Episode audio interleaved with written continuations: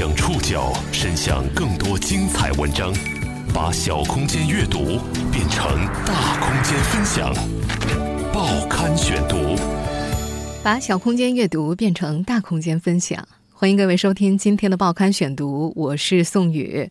今天为大家选读的文章摘自《南方人物周刊》，我们将一起来了解谁在瞄准老人的房子。今天在节目当中所出现的当事老人和老人家属的名字都使用了化名。他们是一群失去房子、背上巨额债务的老人。我们在这儿住了四十年，就老想的都是房子。房要回不来，你说我这辈子怎么弄？他们陷入了一个打着以房养老幌子的理财骗局。当他们做着靠高利息养老的美梦时，却突然被新房主赶出家门。对方手中拿着他们不知何时签署的房屋抵押和委托买卖合同，以房养老干嘛要委托卖房子还定价？这不是有毛病吗？这类专门针对老年人的骗局有个专有名词叫“银发收割”，而导致他们陷入骗局的实际情况往往很复杂。报刊选读今天和您一起了解，谁在瞄准老人的房子？这些年，用高利息来诱骗老人财产的投资诈骗不在少数。有个名词形象地形容这类骗局，叫做“银发收割”。从目前曝光的一系列银发收割类骗局来看呢，老人受骗的实际情况很复杂。这类骗局往往都打着国字头的幌子，受骗的老人各有各的生活困境，再加上子女关系、老友引荐，甚至是行骗者的个人魅力，都把老人一步一步地推向了骗局。在七月底到八月初曝光的这场打着以房养老幌子的投资骗局呢，一共牵涉了三十多户来自北京的老人，涉案金额呢在八千万元左右。他们有的被强制赶出了自己居住多年的房子，有的虽然暂时保住了房子，但却背上了高额的债务。北京志诚律师事务所公益刑事项目负责人武杰。我们最早期大概知道有这么一类的案件在北京地区其实一直发生，但是呢，我们对案子一直没有一个很详细的跟进。呃，有一次已经有十几名老年人一起过来的时候，我们才发现这个事情可能不是像我们原本表面看到的那么简单，那么里边可能还是掺杂了很多的这样复杂的法律关系。六十八岁的曾文荣和八十五岁的老伴儿王学全就是一对丢了房子的老夫妇，他们在被人扔出了。北京丰台区的家门之后，住在郊区一处月租六百块的预制板房内，房外五米远就是混着残羹腐书的垃圾堆，苍蝇铺天盖地。他们真的是被扔出家门的。那是二零一六年十二月五号晚上七点多，在北京丰台区那座王学全的原单位煤炭科学研究总院分配的住宅小区里，曾文荣家有人敲门了。一开门，七八个黑衣壮汉就涌了进来，个头将近一米八，大声的叫嚷：“这房子不是你们的了，出去，出去！”曾文荣被这架势镇住了。八十五岁的老伴王学全，连着一块儿到家里玩的一对老夫妻，四位老人面对挤了一屋子的壮汉，都吓懵了。见老人不动弹，一个黑衣壮小伙拎着曾文荣的上衣就往门外一丢，那些小伙子一人拎着一个老人给扔出了门。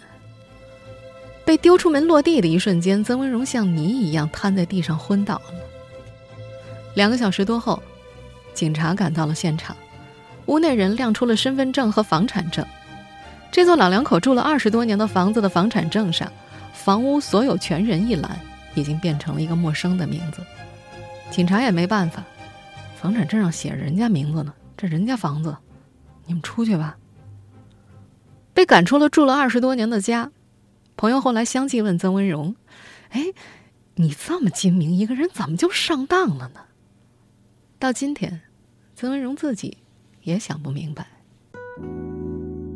事情到底是从哪儿开始不对劲儿的。曾文荣也说不上来，他只记得那天原是和老伴儿一起去安慰老头胃癌去世的老姐妹，日子他记得清楚：二零一六年六月六号，因为太吉利了，顺顺溜溜的。报刊选读继续播出。谁在瞄准老人的房子？那个月月初，老姐妹吕青打电话邀请曾文荣到自己家玩。那半年，曾文荣身体不好，婉拒了。电话打了好几个，最后吕青说：“我老伴胃癌去世了，这心里实在难受。老姐妹，你来陪我说说话呗。”电话这头，曾文荣听得心头一紧，连声应：“好好好，我们就来看你啊。”清晨登门前，曾文荣还叮嘱老伴儿：“你嘴兜着点儿，咱们好好安慰他。”可进了屋，老两口还没来得及说上几句，吕青便打断了安慰。他说了一句话：“曾姐，你现在瞧病手头特紧张，对吧？”在曾文荣的记忆里，接下来吕青整个人神采飞扬，说的天花乱坠。医疗费，这戳到了曾文荣的痛处。那大半年，为了治疗自己的颈椎骨质增生、高血压等疾病，老两口的积蓄已经掏空了。他们属于二婚，王学全的儿子在美国早就断了来往，曾文荣的一儿一女在四川老家，平时遇个事儿呢，老两口就自己干咽下，不愿意叨扰孩子。北京那间面积五十七平米的小两居是他们唯一的积蓄。曾文荣后来总结，受害的老人有这么几个共性：要么是离异丧偶，要么子女不在身边，经济比较拮据，但是有套在北京城区的房子。接下来这场鸿门宴才步入正题，以房养老国家理财项目。以房养老这个词儿，曾文荣当然知道，他在电视上、报纸上看过无数次了。按照吕青的说法，他介绍了这个项目，老年人只要把房子抵押借款。期间不影响居住，投资以房养老等项目，每个月能够拿到百分之五的高额返利。到期之后，本金会返还，房子便从债权人的手里赎回来。那时，曾文荣老两口并不清楚，吕青口中的这个项目跟国家所推行的以房养老保险完全没有关系。曾文荣后来感叹：“哎，我老头平时特别谨慎一人，以前高级工程师啊。”但吕青说：“老伴得癌没了，那就心疼，他心里还在为他难受呢。防备就是从这时候卸下来的。这个骗局在老年人中得以扩散，有个重要的前提，那就是开场的时候往往打熟人感情牌，用无风险高利润攻破心理防线。被熟人攻破心理防线之后，老人们印象中特别靠谱、实诚的委托人、成功商人广彦斌就登场了。”这天中午，三人刚吃完饭，接到吕青电话的广彦斌就赶了过来。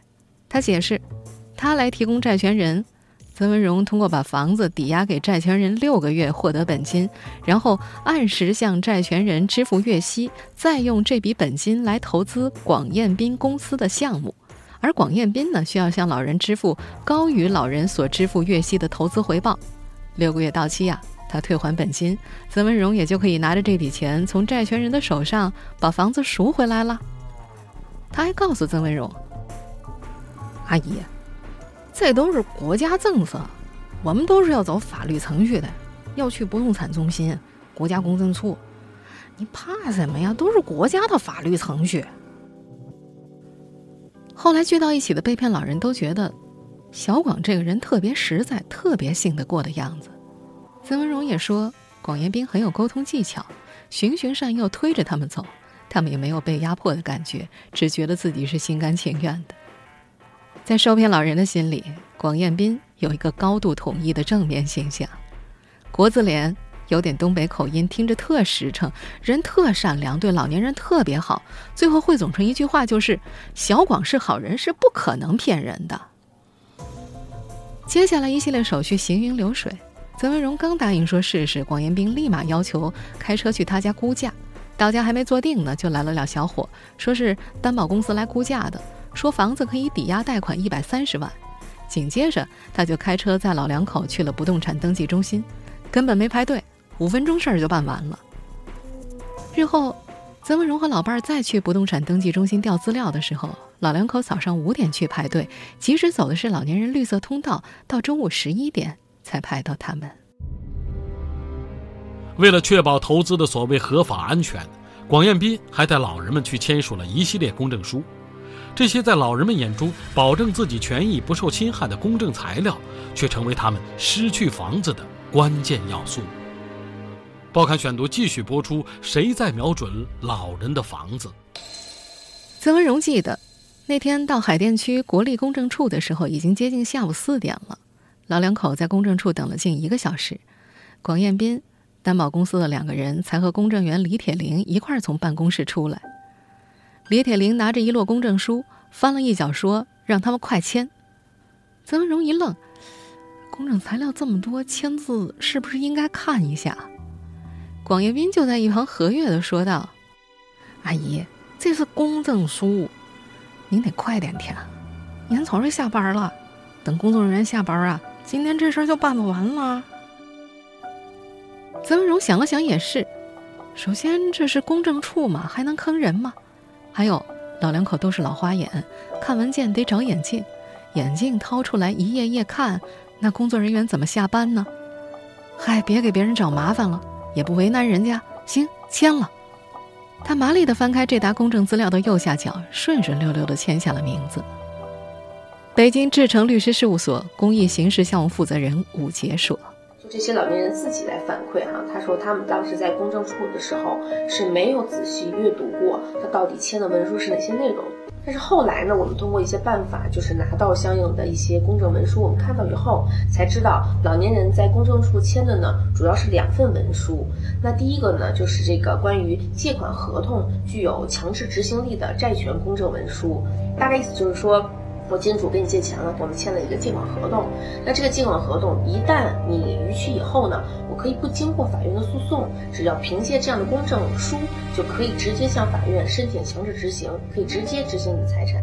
第二份公证呢，是关于一个委托书，那委托这个经监人授权他所有关于处理这个房产的一切权利。包括抵押、结抵押，包括出售，包括变更登记呀，甚至细化到比如说更改网签、密码呀，什么决定价款呀，就这种所有跟房子有关的这些所有的权利，全部授权给这个中间人。当时广彦斌还贴心的表示，老人家每个月打钱给债权人太麻烦，支付给债权人的月息也由他来负责。总之一切都包在他的身上，您老不用费心了。二零一六年六月。签约的第二天，债权人就汇了一百三十万到曾文荣的账上，曾文荣再转给了广彦斌。广彦斌在曾文荣的见证之下，预付了债权人利息。到了第二个月，也就是七月份，曾文荣如期收到了广彦斌汇来的六万五投资回报。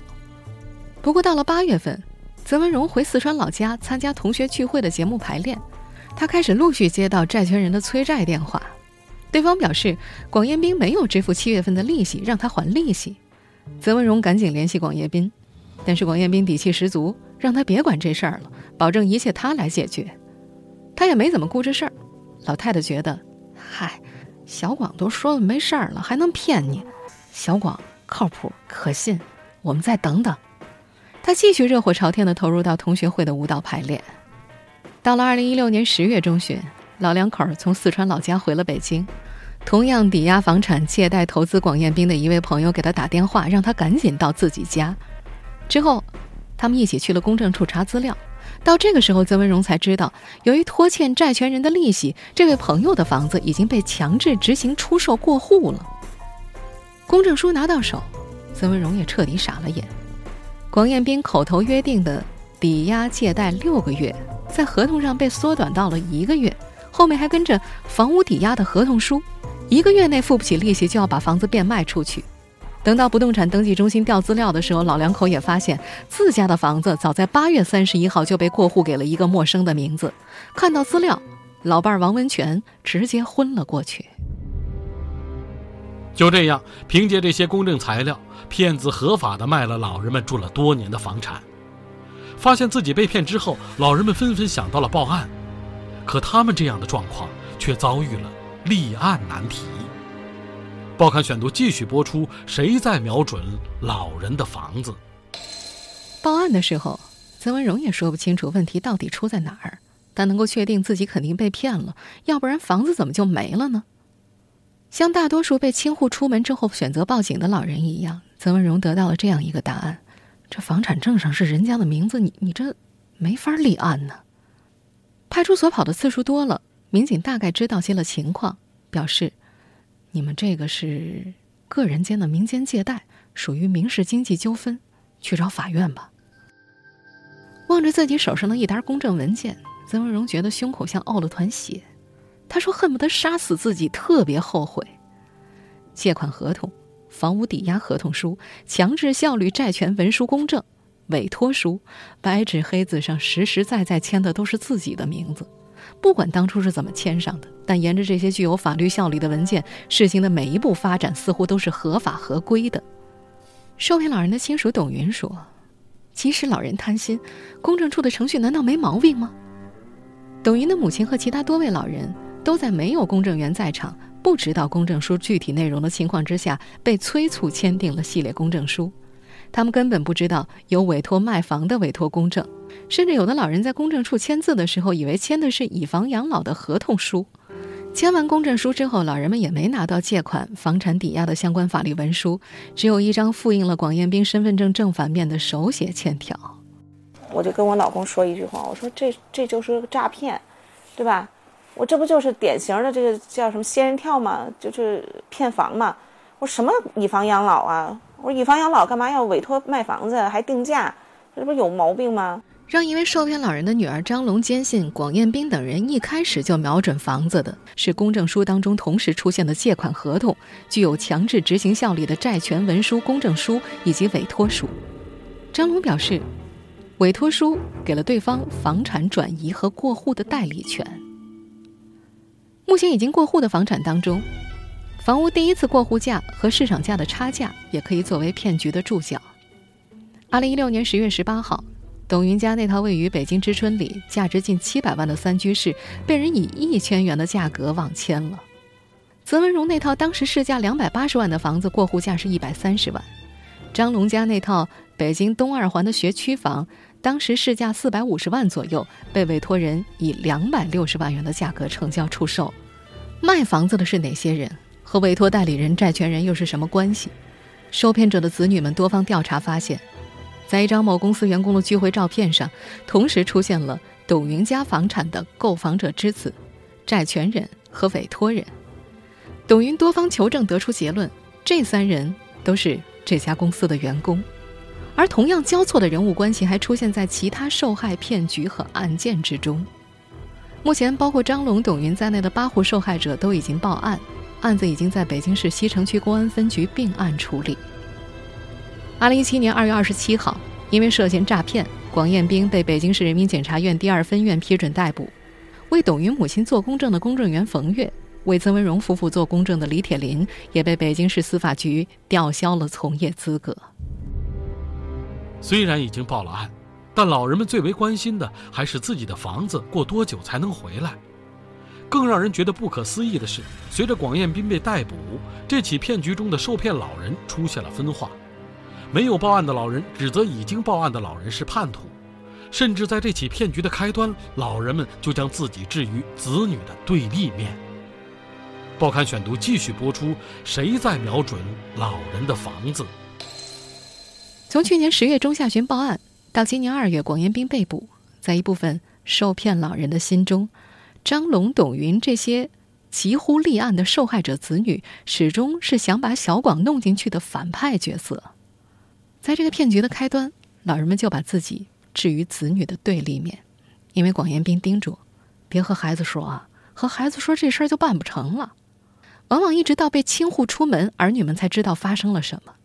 老人们之前签署的公证文件，也成了他们报案维权最大的障碍。张龙、董云等受骗者子女开始收集同类案件的资料，希望收集到相当数量的资料来促成刑事立案。报案的声势越来越大。二零一六年十月十九号，一个自称老梁的投资者把老人们召集在一块儿开了个会。曾文荣、张龙都在会上。老梁不断强调，首要原则是要保住广艳斌，因为广艳斌有实力保住大家的房子。他说：“小广啊是个好人，不会骗咱们的，而且我们要坚信他有实力保住大家的房子。”他还叮嘱：“谁要把小广弄进去了，那我们就找谁要房子。”就到谁家白吃白住去。张龙总觉得老梁最后这句话是针对他说的。在这场会之后，他便频繁接到老人们的电话，他们拐着弯发出威胁警告：“张龙啊，我可是听他们说了啊，他们说小广要进去了，所有人就要上你们家待着去，找你要房子要钱。”这场会也成了受骗者分布阵营的分水岭，一派是以张龙、董云等受骗者子女为代表的主战派。这些家庭往往已经被房产过户、清户出门，要求报案，以法律手段解决问题。另一派是寄希望于广彦斌还钱的求和派，他们的房产虽然还在抵押或者已经过户，但是人还没有被清户出门，而且他们的子女依然不知情。知情的受骗者子女们也曾聚到一块儿分析过，这些受骗的老人往往丧偶离异，没有完整的家庭环境来商量这件事儿，而广彦斌呢，则擅长用话术来描绘一个安全美好的生活环境。他告诉老人们，不仅可以实现财务自由，还能够解决儿女的经济问题。北京志诚律师事务所公益刑事项目负责人吴杰，我们能看到这些老年人其实。他们好多不太甘心于说，我退休了，我就在家带带孩子，逛逛公园。他不甘心于这个事情，所以你知道，当老年人听到这些的时候，我觉得可能让他们又想起来，他们年轻在自己的职场上，在工作岗位上的那个状态，其实是给他们呼唤出来了。所以我觉得，可能遇到这种高利益的诱惑，这种感情的弥补，加上这种自我价值的这种体现，这三三点合三为一的话，可能很多老年人都会很难抗拒这样的一个一个事情。张龙也觉得，好多老人都认为自己吃了一辈子苦，积德行善，认识了广彦斌这么一个人。因为老人没有任何渠道解决自己的问题，他是老人的最后一根救命稻草。他们觉得，谁要报了案，谁就是他们的共同敌人。在这起骗局当中，目前报了案的有三十来户家庭。知情人透露，这个案子的实际涉案大概有五十多户。没有报案的人当中，除了寄希望于广彦斌的一部分人，在受骗老人子女董云和张龙看来，还有一部分属于骗局的既得利益者。张龙发现，最早二零一四年就开始参与了。在这个诈骗分层金字塔当中，有些人是金字塔顶层的人，属于既得利益者，不愿意事情暴露，将老人们引向广彦斌的所谓朋友。往往不是同事、同学或者邻居，而是老人投资理财产品、买保健品认识的人。而每带来一个投资老人，介绍人可以获得不菲的提成。比如曾文荣的推荐人吕青就是这样的。您正在收听的是《报刊选读》，谁在瞄准老人的房子？这场骗局当中的老人还大多有投资理财的习惯。也有不少人曾经上当受骗过。抖音始终觉得，让母亲掉进乙方养老陷阱的是那种挖窟窿补窟窿的窘迫。在这之前，他的妈妈曾是两个大型老龄骗局的受害者，全家搭进去很多钱，老太太心里愧疚，想拼命赚钱填补，可无一例外，每次受骗都把她往下一个骗局推得更近。张龙也说：“唉。”自打九十年代传销进中国，我妈就没断了折腾。这些年什么积蓄也没剩下。她前几天看母亲的微信，还是一溜的冒出“民族大业”“一带一路”的群消息动态。近些年，微信也成了老年骗局的新战场。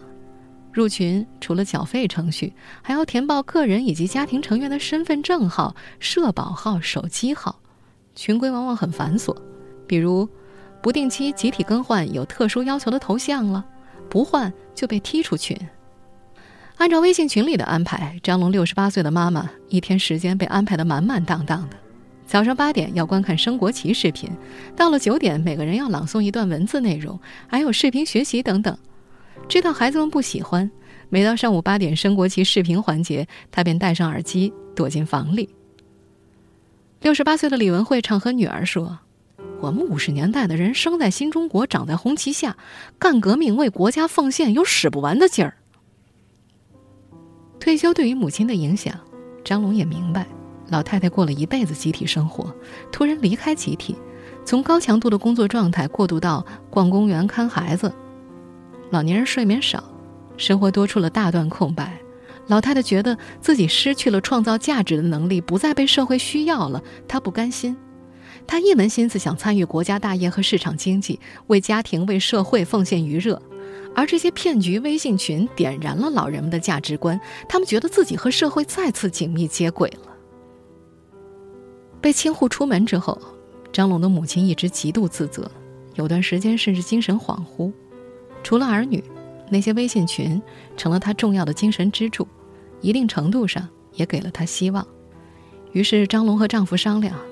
放弃让老太太退出微信群，哪怕照着群规做，也让老太太每天过得充实一些，别老想着房子的事儿。上个月，他自己也不再为房子的事儿出门奔波了，一切维权都转到了线上。他肚子里的小生命，在这个月月底就要临盆了。八月二号，北京市司法局发布了一则消息，对以以房养老名义诈骗老年人涉及公证的情况，司法局已经成立专项调查组来调查。同时，自此以后，北京全市的公证机构为六十岁以上老年人办理赋予强制执行效力公证或涉及处置不动产的委托公证时，必须有成年子女陪同，办证过程必须进行录像。这些刚性规定。也将推广全国所有的公证机构。看到这个消息，曾文荣欢欣鼓舞。上一次有这样高兴的心情是在二零一六年的六月六号，那天所有手续都顺顺溜溜的办完了。回家路上，老两口觉得如释重负，以为终于可以从医药费的重压中解脱出来了，自己养老也有着落了。他们欢喜的期待着未来丰厚的报酬和美丽的新生活。听众朋友，以上您收听的是《报刊选读》，谁在瞄准老人的房子？我是宋宇，感谢各位的收听。今天节目内容摘自《南方人物周刊》，收听前复播，您可以关注《报刊选读》的公众微信号“宋宇的报刊选读”，或者登录在南京网易云音乐。我们下期节目时间再见。